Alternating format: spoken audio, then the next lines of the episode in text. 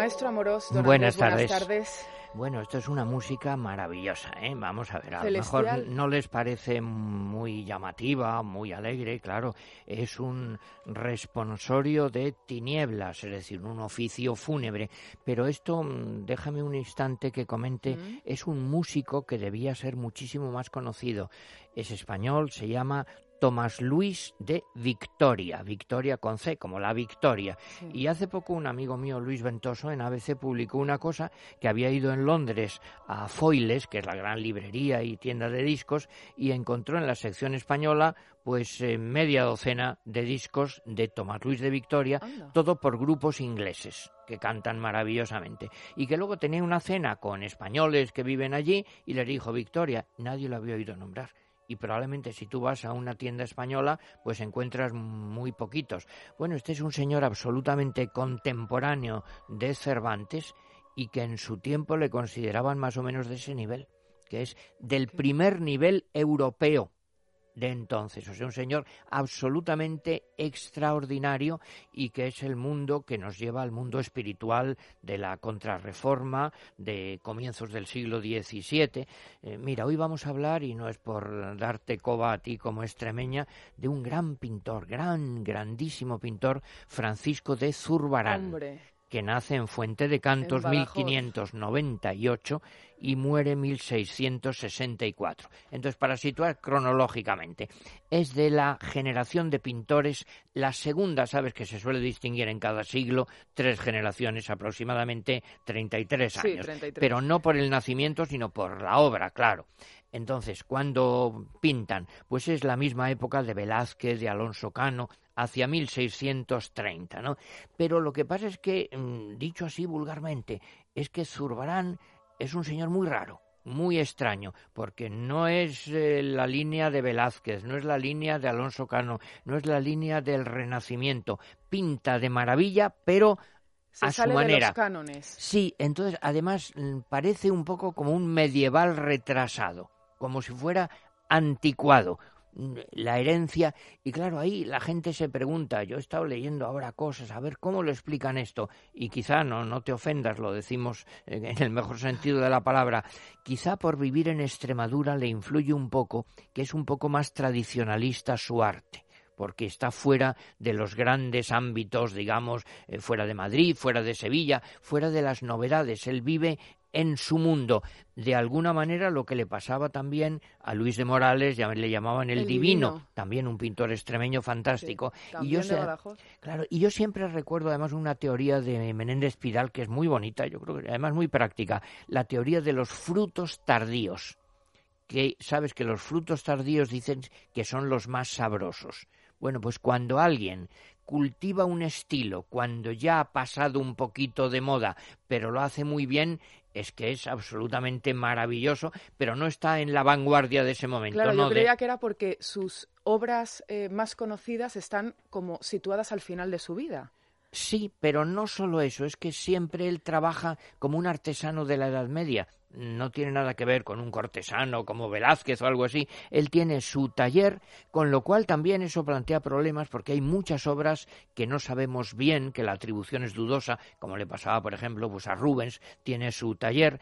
Eh, lo que pinta son retablos pues para la comarca, lo que le encargan, que en general no se conservan en su sitio para donde se pintaron, salvo Guadalupe, claro. El monasterio de Guadalupe. recomendemos absolutamente que vayan a Guadalupe. Pero también una cosa, el otro día comentábamos, a mí me gusta mucho eh, con el Greco comentar el orgullo del artista. Bueno, Zurbarán estaba metido en su sitio, pero eso no quiere decir que fuera un señor modesto. Hay dos historias bien curiosas, dos anécdotas. Por un lado, pues una, unos monjes que le encargan un convento, le encargan un retablo, y bueno, él dice lo que cuesta, porque es su taller, y le piden una rebaja. Y él dice, bueno, lo acepto, pero que no lo digan. Ah, para que, no, se corra la voz y entonces para que no baje su cotización, exactamente. Y hay otra historia también bien curiosa. Él había estudiado, pero solo en Sevilla, pero él es muy distinto de la escuela sevillana. Y luego le llaman, le encargan unas órdenes religiosas que vaya a Sevilla. Y entonces Alonso Cano, que es un señor muy del Renacimiento, pues se enfada y dice, bueno, este extremeño que viene aquí, que le hagan un examen Y él dice, oiga, no, yo no necesito ningún examen porque me han llamado estos de las órdenes religiosas, ya me consideran importante para encargármelo. Y hay un pleito y gana Zurbarán. Claro, porque no tiene que pasar ningún examen. Bueno, luego él una vez viene a Madrid también porque escribe, eh, escribe pinta para el Salón de Reinos, esto que está junto al Museo del Prado, pero la verdad es que el tema mitológico a él no le va. Él lo que hace es directamente poner su pintura al servicio de los ideales de la religiosidad que se vivía en ese momento en España. Sí, porque, porque hablamos de Zurbarán, que es eminentemente un pintor religioso. Absolutamente. Absolutamente. Absolutamente. Pero que él creía en eso y que él está integrado en ese mundo.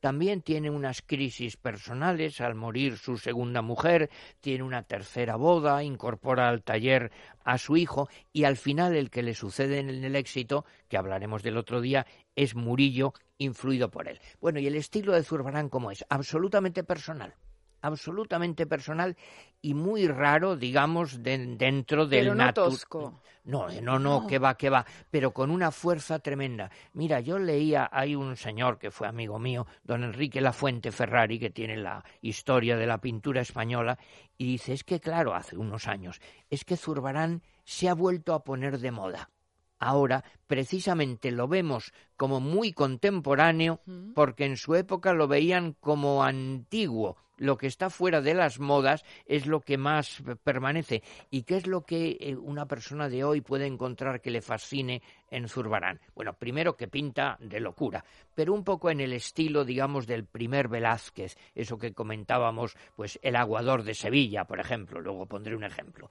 Pero además de eso es que lo que nos fascina de Zurbarán es la devoción auténtica, el ascetismo, la sencillez. Él no pinta tampoco mártires, como Rivera, no pinta en general, no es su especialidad, las, las vírgenes como Murillo, no. La gran aportación de lo más conocido de Zurbarán son esos monjes, esos frisos, esa serie de procesiones, digamos, de monjes que están, primero, cada uno un retrato una cabeza absolutamente extraordinaria.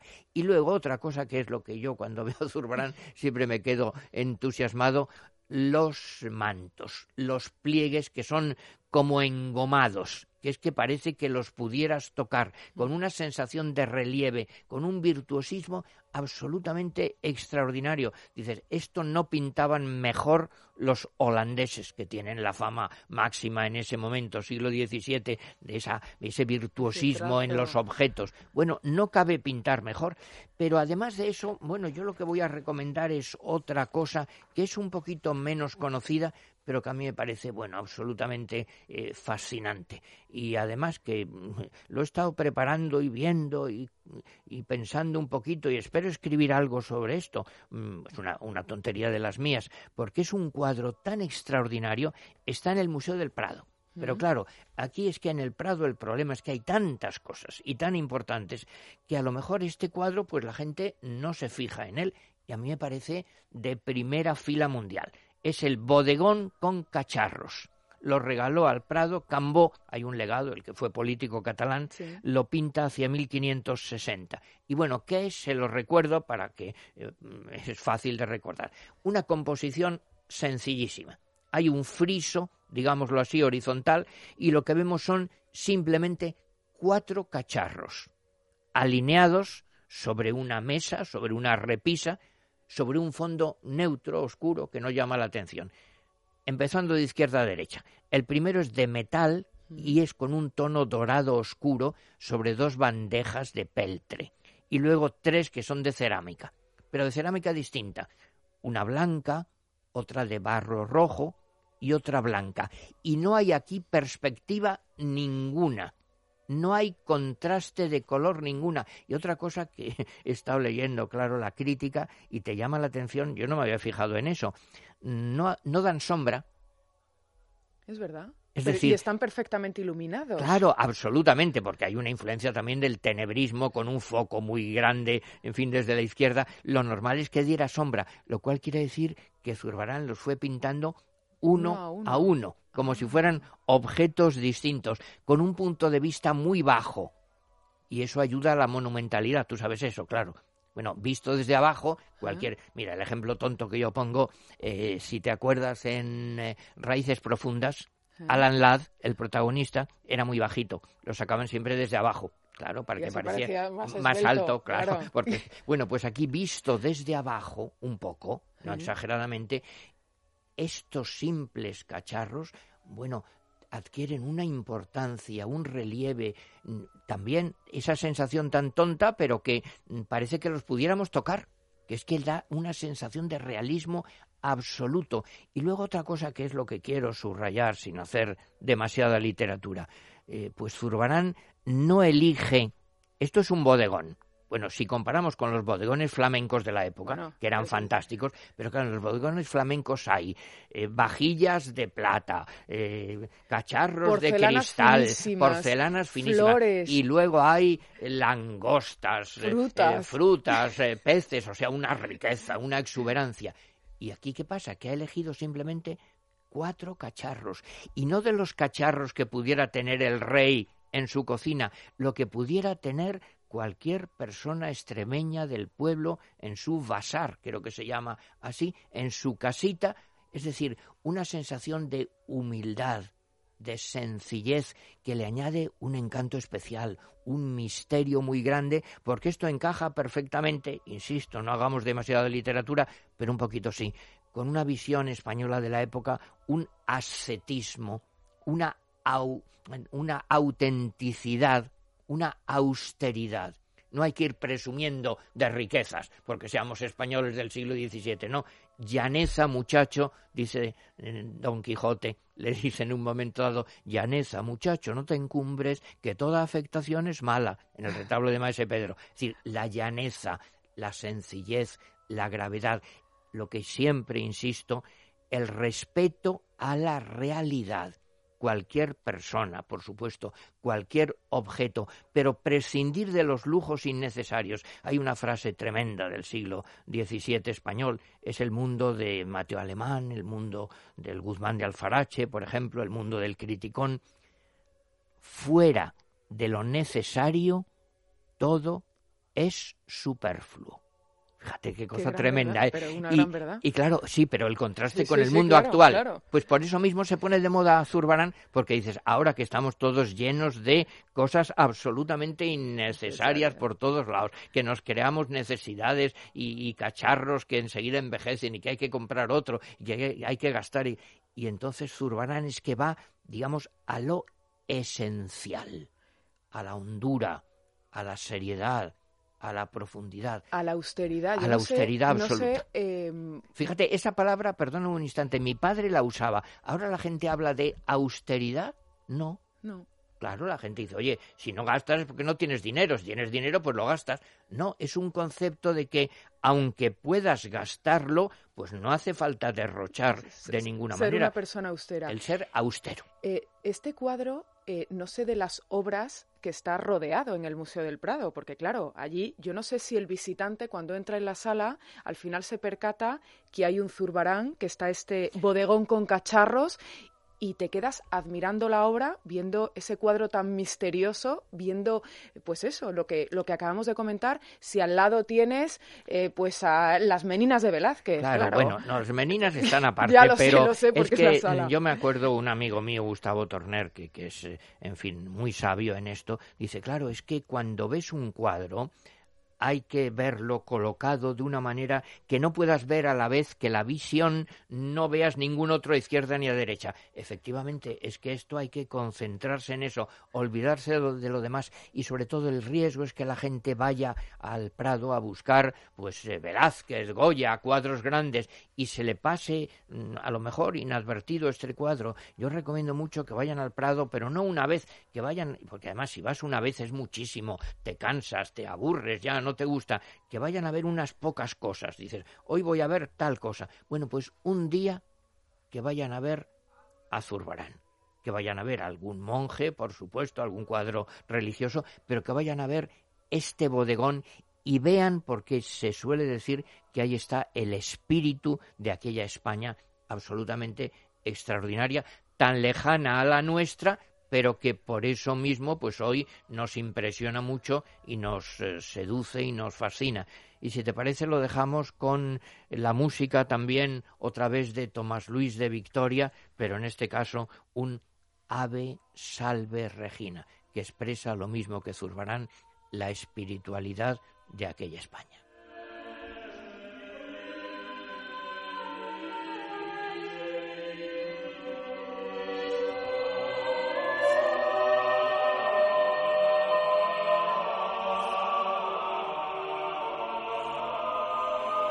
Maestro Amorós. Bueno, Tomás Luis de Victoria y Zurbarán, dos grandes, grandes glorias de España. Muchísimas gracias por acercarnos otro de los grandes de la pintura española y por descubrirnos también y recordarnos otro de los buenos. Sí, sí, porque luego vamos descubriendo anécdotas y descubriendo detalles que a lo mejor algunos no sabían o algunos habían olvidado. Por eso estas masterclass sirven, sirven para, para Simples recordatorios. Muchísimas gracias. Hasta el próximo día.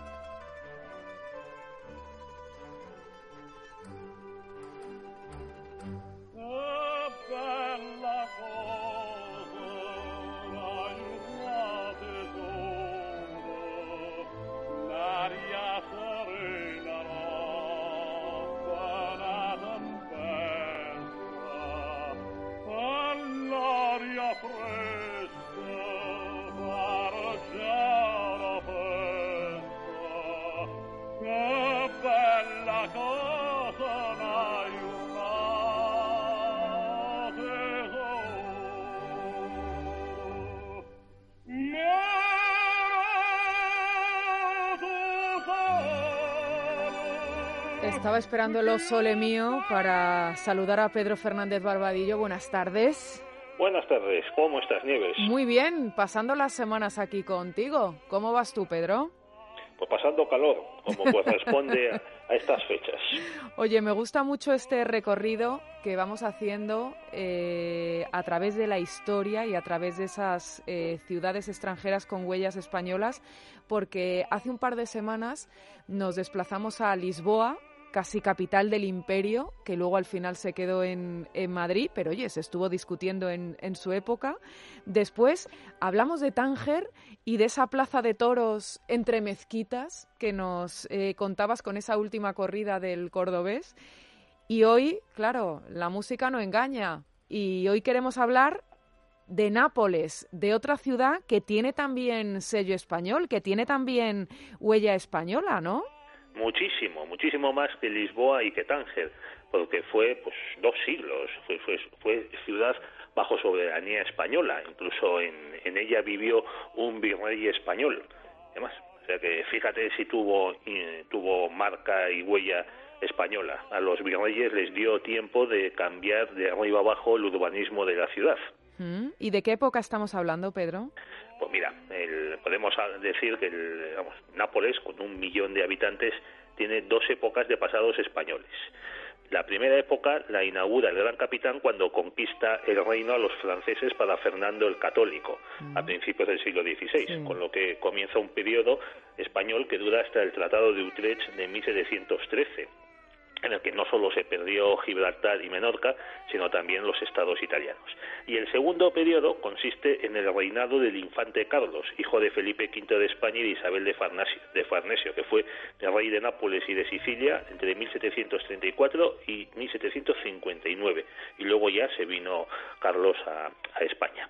Y fíjate si Nápoles tiene aire español, que varias palabras del dialecto napolitano derivan de otras españolas, como escupeta, paloma, piñata, muglier y camisa. Ah, escupeta. Paloma, piñata, murier y camisa. Me gusta, me gusta. Pero me tienes que explicar eso de que no he viajado a Nápoles y las personas que lo hayan hecho pues entenderán el porqué de la pregunta. Eh, ¿Por qué una de las peores zonas de la ciudad eh, es la zona española?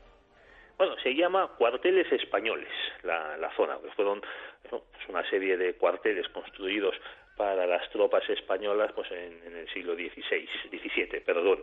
Y, con el tiempo pues ha ido empeorando esa ciudad, son calles muy estrechas, de unos 3, 4 metros de, ancho, para el que ha estado en Lisboa, pues recuerdan mucho las, eh, las, las, zonas, las zonas altas eh, y estrechas de, de las calles. Entonces, hay, pues hay mucha delincuencia, pobreza y suciedad. Pero claro, oye, la responsabilidad no es del gran capitán ni de Carlos III, sino de las autoridades italianas. Ya, y tenido tiempo de no solucionarlo. no sé si se parece a lo del caso que nos comentaste en su día de, de Tánger, como nos tenían un poquito de manía, pues ahí que dejaron eh, toda la zona eh, sucia y, y, bueno, pues un poquito descuidado. En el caso del, del barrio español, de los cuarteles españoles, Hombre, pues ya ha pasado tiempo, ¿no? Digo, para que se vaya recomponiendo un poquito la zona. Hombre, ya ha pasado tiempo, pero claro, ¿quién echa a la gente que vive ahí? Que creo que viven pues cerca de 20.000 personas. O sea, ¿cómo las mueves? Eh, ¿Dónde las instalas? Eh, ¿Cómo consigues que, que se vayan? Es, es muy difícil difícil y sobre todo si luego hay por ahí chanchullos y similares, pues no se acaba poniendo solución y, lo que se consigue pues es que la gente no vaya la gente de fuera pues prefiera quedarse pues mira por ejemplo un sitio que, que es al que suelen ir todos los turistas es la plaza más famosa que se llama la plaza del plebiscito. Pero comprenderás que ese nombre no es herencia española. Se lo pusieron los nuevos dueños de la ciudad después de que Nápoles, eh, perdón, de que, de que eh, vamos, Nápoles sí fuese anexionado al Reino de Italia mediante un plebiscito celebrado con tropas invasoras en las calles. ¿eh? Así cualquiera gana una votación. esa es una plaza enorme y en ese espacio se celebraban actos populares. Los, los virreyes españoles empezaron a urbanizarla en el siglo XVII Ahí está el Palacio Real, que se construyó entre 1600 y 1616 y que primero fue residencia de los virreyes españoles. Luego pasaron a vivir en él los monarcas de la dinastía Borbón dos Sicilias, a la que pertenecía Carlos. También hay una basílica consagrada a San Francisco de Paula y dos estatuas en honor de Carlos, nuestro Carlos III, y de su hijo y sucesor Fernando. Y luego, mira, los que vayan a esa plaza les sugiero que se sitúen en el centro y piensen que en el año 63 el ayuntamiento mm. permitió que se convirtiese en aparcamiento público hasta el año 94. Vamos, o sea, es difícil que este tipo de, de municipios pues cuiden los, los barrios de la ciudad, como tú decías, del, el de los cuarteles españoles. Y Pompeya, lo digo porque, claro, pues ya que viajamos a Nápoles, supongo que Pompeya es visita obligada. Por supuesto, además está muy cerca, como a 30 kilómetros de, Nápoles. ¿Y sabes quién empezó las excavaciones? ¿Quién? Pues, oye, pues Carlos otra vez. Este, este, señor no es que no paraba. claro, cuando vino a Madrid, pues también se puso a hacer obra. Hombre, pero es que aquí hizo muy, muy, muy buen muy buen servicio, ¿eh? por la capital de España.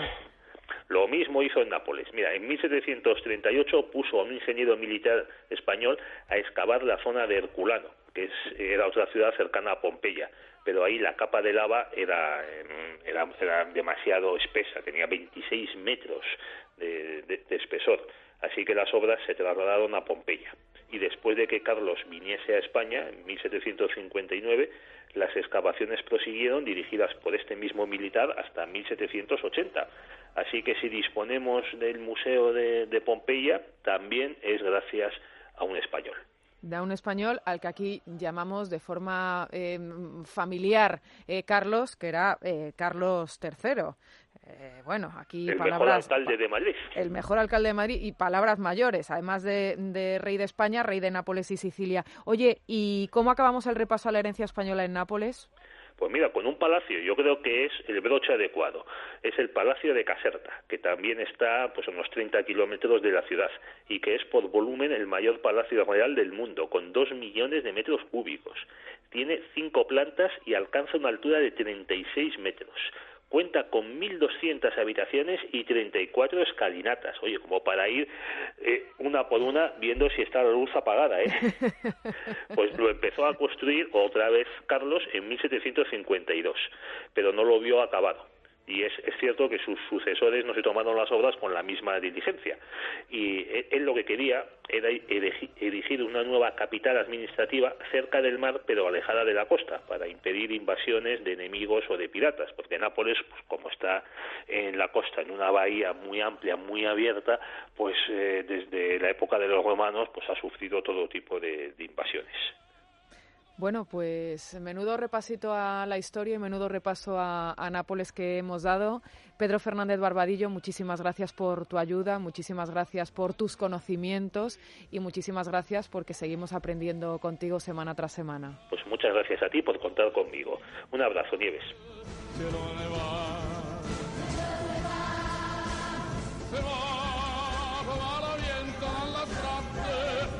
Se